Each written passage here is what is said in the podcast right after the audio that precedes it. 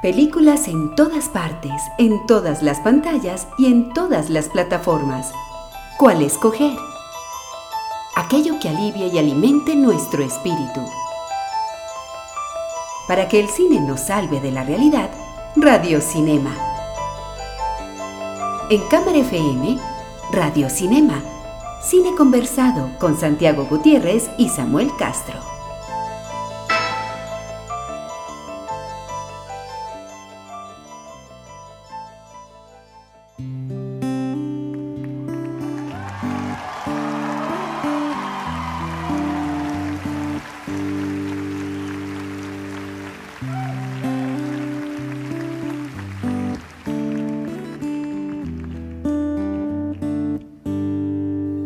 Cientos de memes siguen recorriendo las redes sociales, eh, mostrándonos a Lady Gaga y a Bradley Cooper cantando Shallows en la ceremonia del Oscar y diciendo cosas como que dónde está este Mini Cooper o, si preguntando si Bradley Cooper es argentino por la inflación.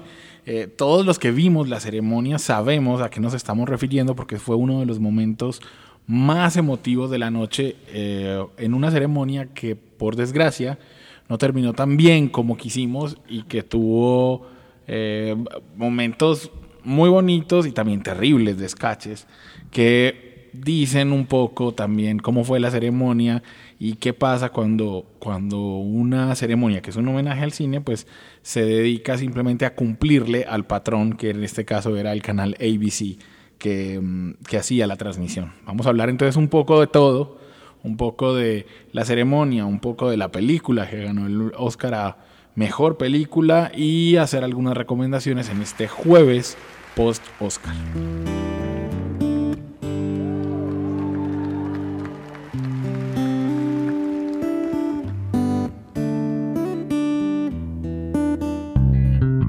Y el ganador es... Hablamos de premios en Radio Cinema.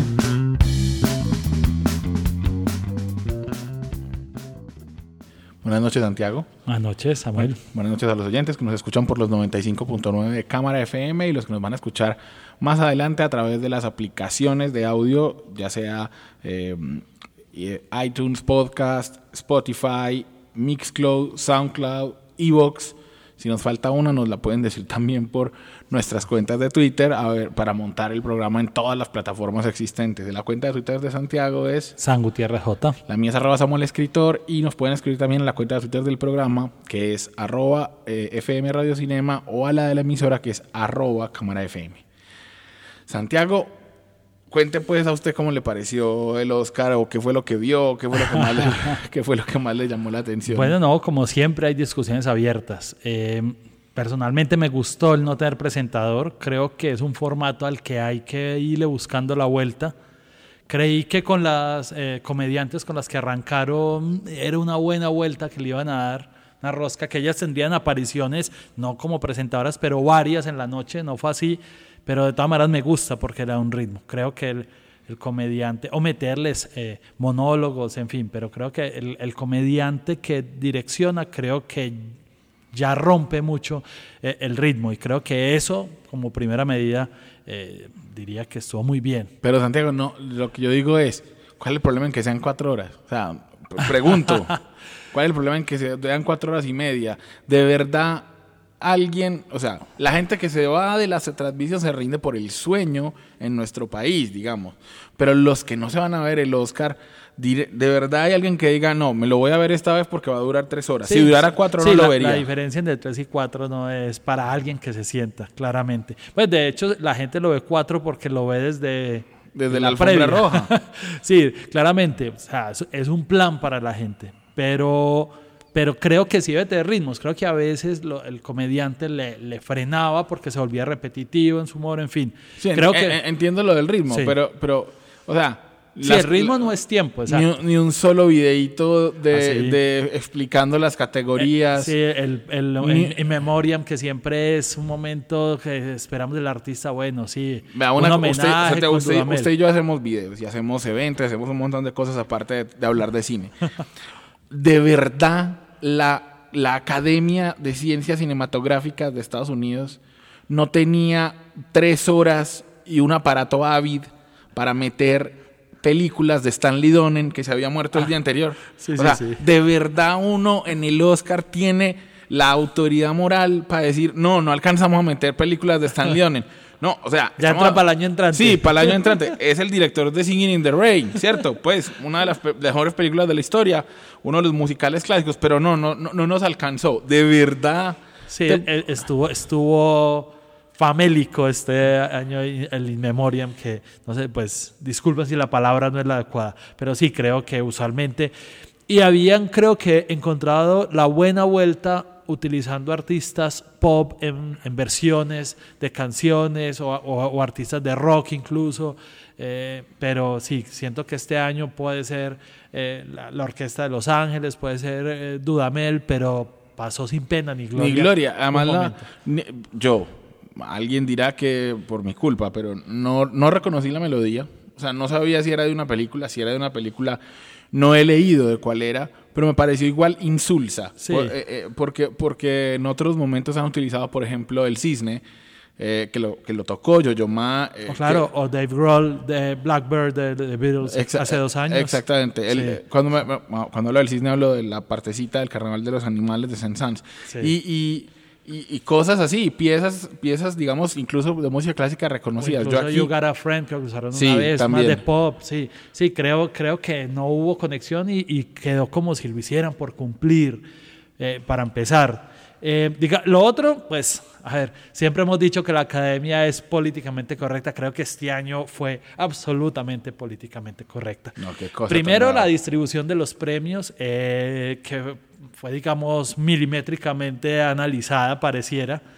Eh, segundo, obviamente, la decisión que ha sido, pues, la, que creo que creo que desde el domingo nos, nos preguntan mucho, Samuel, a vos y a mí también me pregunta la gente por qué lo de Green Book como ganadora de- del Oscar. Pues creo que hay algo de política. Creo que hay algo de, eh, estoy de acuerdo con lo que escribió Félix de Vido en su Twitter o decía en la W, algo de miedo de la academia de, de abrirle a Netflix ese, ese espacio tan grande, entonces quiso hacer un poco... eh, sí, decirles bienvenidos, ustedes hacen parte de sí, pe- nosotros. sí, pero tampoco vamos a hacer Venecia acá, que digamos Venecia sí le, le dio las llaves del festival a Netflix fácilmente para contraponerse con, con Cannes. Eh, yo, yo, yo tengo otra... bueno, y, lo- y- y también fue, mu- fue muy benévolo con ciertas películas que, que creo que eran más políticas como Bohemian Rhapsody, queriendo mucho a Queen, y como Black Panther, que creo que dieron, tuvieron más premios de los que... Deberían, de los que, a de ver. los que hubiéramos esperado, sí.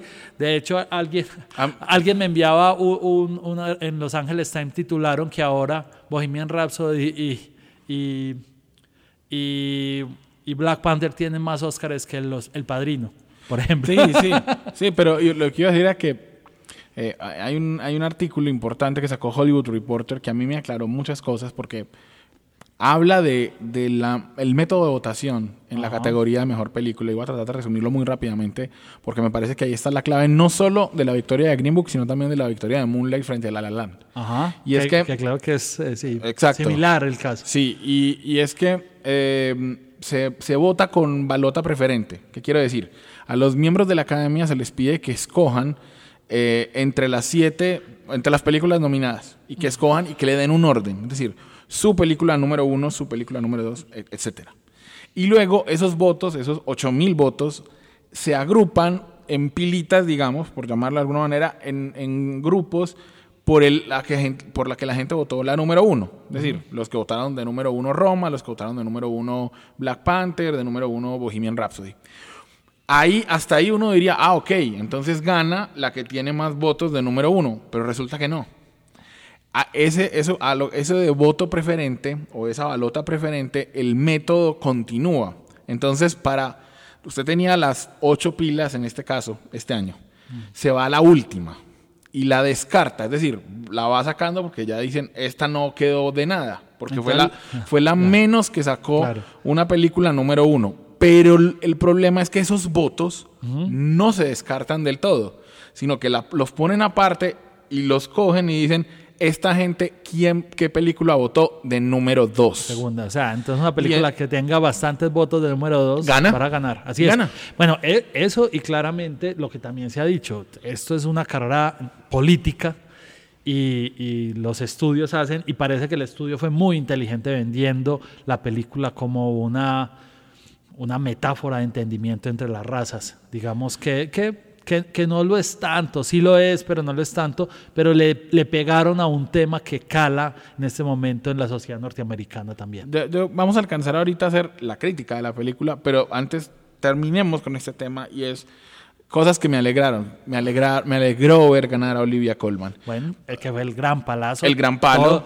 todos- nadie se lo esperaba, nadie, nadie, nadie, Nadie, nadie. Ningún medio dio a Olivia Colman como ganadora de ese premio, porque, porque es que eh, Glenn Close se los había ganado a todos. Sí, y creo que también parte, eh, aquí también juega esa diplomacia que, que trabajan los premios. Y creo que es la favorita, digamos, al final, en, lo- en los premios finales, fue un poco maltratada. Entonces, fue, esto fue como un bálsamo que le dieron con, con un premio, como para que todos tuvieran. Pero, pero sí, creo, creo que ese fue, digamos, el que se salió, porque de resto eh, las demás categorías de, de actuación eh, Estaban muy cantadas, lo que estaban decíamos, muy cantadas. película, bueno, película extranjera siempre estaba la disyuntiva si No, Roma se la daba Ahí yo, ahí- supe que perdió. Es decir, cuando, cuando dan el premio a Roma en película extranjera, yo lo puse en la transmisión a través de Twitter. Yo creo que en ese momento eh, Alfonso Cuarón supo que no ganaba la, el mejor película. Así es, así es. Y bueno, sí, creo que en guion estuvo dentro de lo normal, el de Spy Lee, creo que aquí lo habíamos hablado. Y, y Green Book, inadaptado, pues. Pero esa fue una alegría, una- Podría fue una alegría ver ganar a Spike Lee. Sí, claro, claro, claro que fue una alegría, claro que fue uno- el discurso más eh, cargado que hubo en la noche, porque digamos también no hubo discursos como Spike, Spike Lee amenazó con irse cuando Green Book quedó de mejor película. O sea, lo tuvieron que retener, pero el man se paró furioso. Y no creo que fuera porque él esperara que ganara Black Clansman. Sí. Él- él- o sea, eh, todos sabían que era una, digamos que no, Black Clansman no estaba en la, en la carrera final, pero creo que el hecho de que ganara una película que finalmente lo que hace es eh, utilizar ese modelo de eh, la- los prejuicios raciales y se Ah, solucionan si somos amigos, Sí. si nos volvemos amigos tú y yo, negro y blanquito, entonces... Sí, ha habido una polémica, sobre todo cuando tenés eh, a Spike Lee en la categoría y tenés, incluso si se quiere, eh, Black Panther también en la, en la categoría. Sí, sí, Entonces, si la idea era hacer el ridículo, pues a, a mí me, lo- me- me hubiera gustado que hubieran hecho el ridículo completo. O sea, démoselo a Black Panther de una vez. Sí, Premiemos a los superhéroes. Pero bueno, entonces aprovechemos eso y hablemos de Green Book para que entendamos un poquito, por, o sea, o para que tratemos de decirle al público que hay mucha gente que quedó muy feliz después de, ver la- de ver la película y no quiero, no queremos que esto se Sí. entienda como que ustedes están equivocados, la película no tiene ningún mérito. No, e- ese no es el asunto. Este, esto era, claro que tiene méritos, pero no lo suficientes para superar a otras películas de la categoría. Cuatro minutos dedicados al análisis riguroso. La crítica de la semana en Radio Cinema. Green Book, Santiago, Ajá. trata sobre una, como, en- como, como pasa tanto últimamente, sobre una historia real. Sí, Eh, cuenta la, cuenta la, una parte de la vida de Don Shirley. Don Shirley era un pianista eh, de jazz eh, que, se había, que se había criado, digamos, con, con mucha... eh, con mucha, perdón por lo que voy a decir, con, con mucha educación. ¿A qué me refiero? O sea, el man era doctor en música, era doctor en psicología, Sí. o sea, realmente tenía una educación privilegiada y era un gran músico. sí, era un músico eh, eh, raro incluso para lo que era la, la onda de, de negro. Incluso hoy en día hay muchos negros que dicen que él no era lo suficientemente negro, porque su piel era, pues digamos, como un Quincy Jones, digamos, que Exacto. no son negros así profundos. total. Pero, pero es por eso, porque era muy salido de los cánones de lo que era el negro de, de- Estados Unidos en aquella época y los músicos. Y Don Shirley entonces va a hacer, eh, cuenta la película, va a hacer una gira por los estados del sur de Estados Unidos en pleno 60. Ajá. Entonces contrata a alguien que sea su chofer, que además de su chofer termina siendo también su guardaespaldas, que es eh, Nick Tony, Valelonga. Tony Valelonga. Ah, sí. Tony, Tony, Valelonga Tony, sí, Nick es eh, o. Tony Lips. Sí, Tony Lips, sí. Que si algunos lo recuerdan, el, el hombre salía, por ejemplo, en Los Soprano. Carmín Lupertazzi, es el papel que hacía. De hecho, eh, o sea, no estamos hablando de un extra, extra personaje que tenía, pues digamos, una intervención. Y también ha hecho extras un poco menores en películas de Scorsese. O sea, el tipo era un italiano de aquellos casi que caricaturesco. Sí, exacto. Eh, uno de esos de comer mucho, de vivir a todo taco, de una familia, familia. tradicional, no sé qué, y de prejuicios. Y eso es lo que muestra la película, prejuicios raciales, muy normales en ese tiempo. Y entonces la película los encuentra a estos dos personajes y se los lleva en una road movie a través de esos estados de Estados Unidos y a lo largo de los kilómetros pues ellos van a desarrollar una amistad.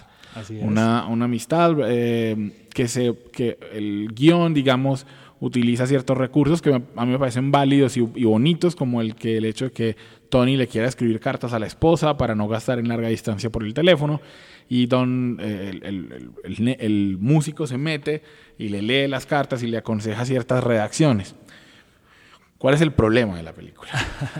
Bueno, o sea, bueno, o cuál no es, no es el problema, sino por qué no es una película de calibre mejor película del Eh, año en los eh, Oscars. Exactamente. Entonces, empecemos. Uno, la dirección. Peter Farrelly es uno, de- Bueno, sí. uno de los hermanos Farrelly. Claro, lo habíamos conocido por There's Something About Mary, Tontos y Más Tontos. Exacto. eh, en fin, Y aquí, comedia. y a- exacto. Y aquí, digamos, no ofrece nada distinto a lo que ofrecería un director de televisión hoy en día. Nada, nada. O sea, no hay un plano que te revele algo, no hay una propuesta fotográfica eh, excelente. La escena, hay una escena que es patética en la que Don Shirley se baja del carro y entonces ve al frente un sembrado de algodón y, y- y- y no, y, y te lo voy a decir, no supera el sembrado de algodón que ve Sidney Potier en el calor de la noche hace 50 años. Es decir, no es mejor escena, no está mejor filmada que eso.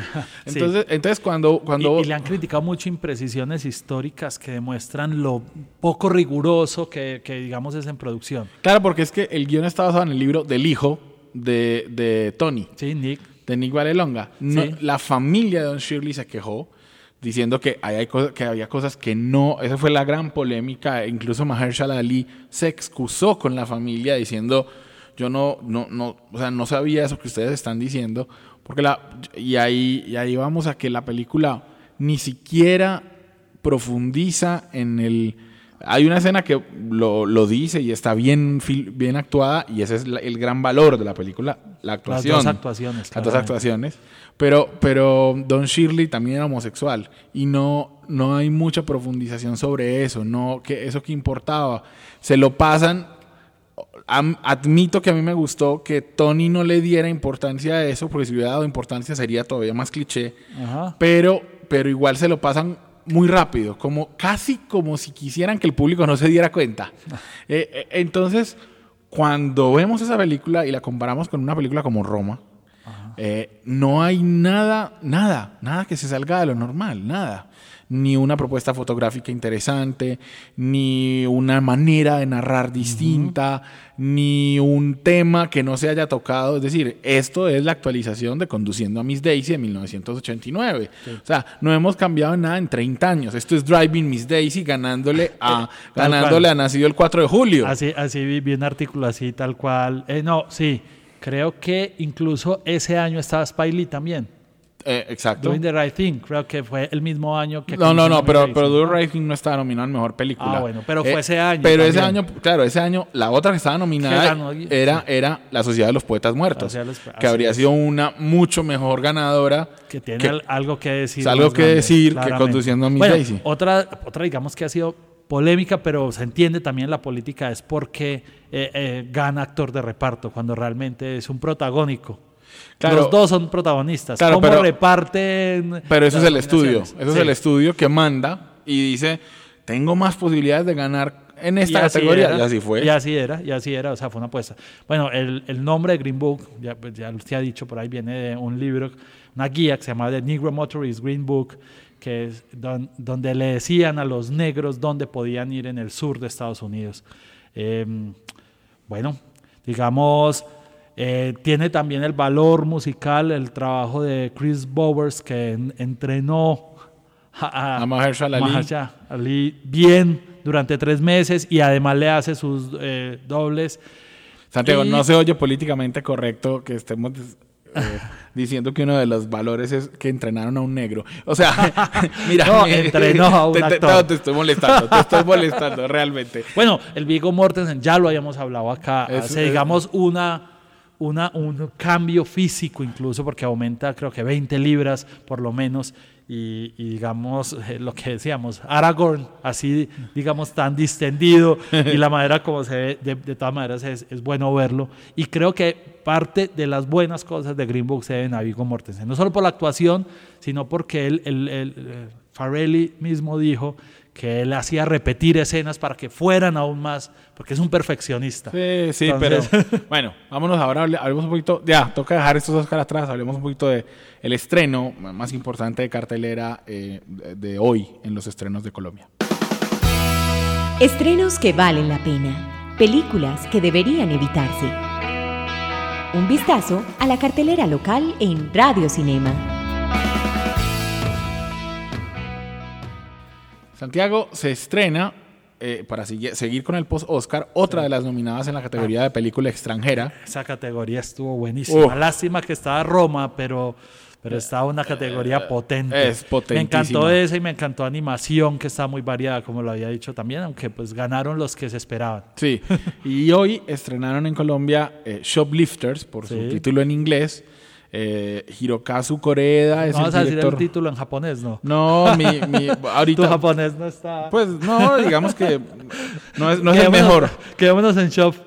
No, no es el, me- no es el mejor, pero, pero te lo voy a decir. Es Mambiki Kazoku. Ah, bueno, está muy bien. eh, de Hirokazu Koreda, que ganó la Palma de Oro en el último Festival de Cannes y que es el resumen de, de un, de un cine como el de Koreda, que se preocupa mucho por la familia, que hace toda una reflexión acerca de la familia, que es, eh, digamos que emparentado directamente con, con eh, una filmografía como la de Yasuhiro Ozu. Ajá. Eh, ese es, eh, pero actualizada, digamos, a unas preocupaciones eh, contemporáneas, como eh, el papá que se tiene que ir, la familia que se divide, entonces qué es lo que la une, si uno de los papás no está, entonces cómo se arma la cosa.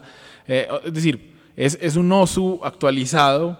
eh, Exacto. No, que, que va más al costumbrismo que a la pornomiseria. Que Sí. podría, digamos, o sea, es tratado con una sutileza y una sensibilidad que hace que, que, se- que podamos definirla. Y si quieren ver la diferencia entre, entre lo que es una cosa y otra, creo que ese es un buen ejemplo. Sí, mm, solamente, porque ya nos tenemos que ir, me queda por decir que, que, mm, que ve- vean esta película, que, que es muy bonita y que no le hagan caso a los que la condenan precisamente por su humanismo, como a los que simplemente dicen, ah, es un melodrama familiar.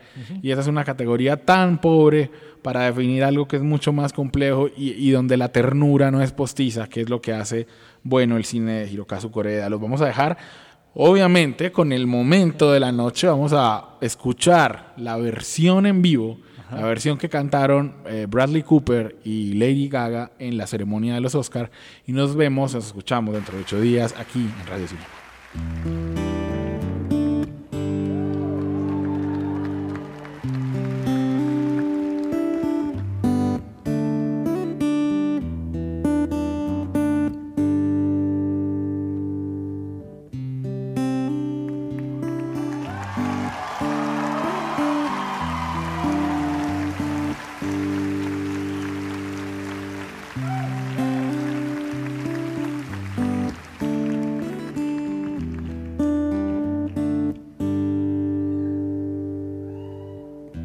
Tell me something, girl. Are you happy in this modern world? Or do you need more? Is there something else you're searching for? I'm falling. In all the good times, I find myself a longing for change. And in the bad times, I fear myself.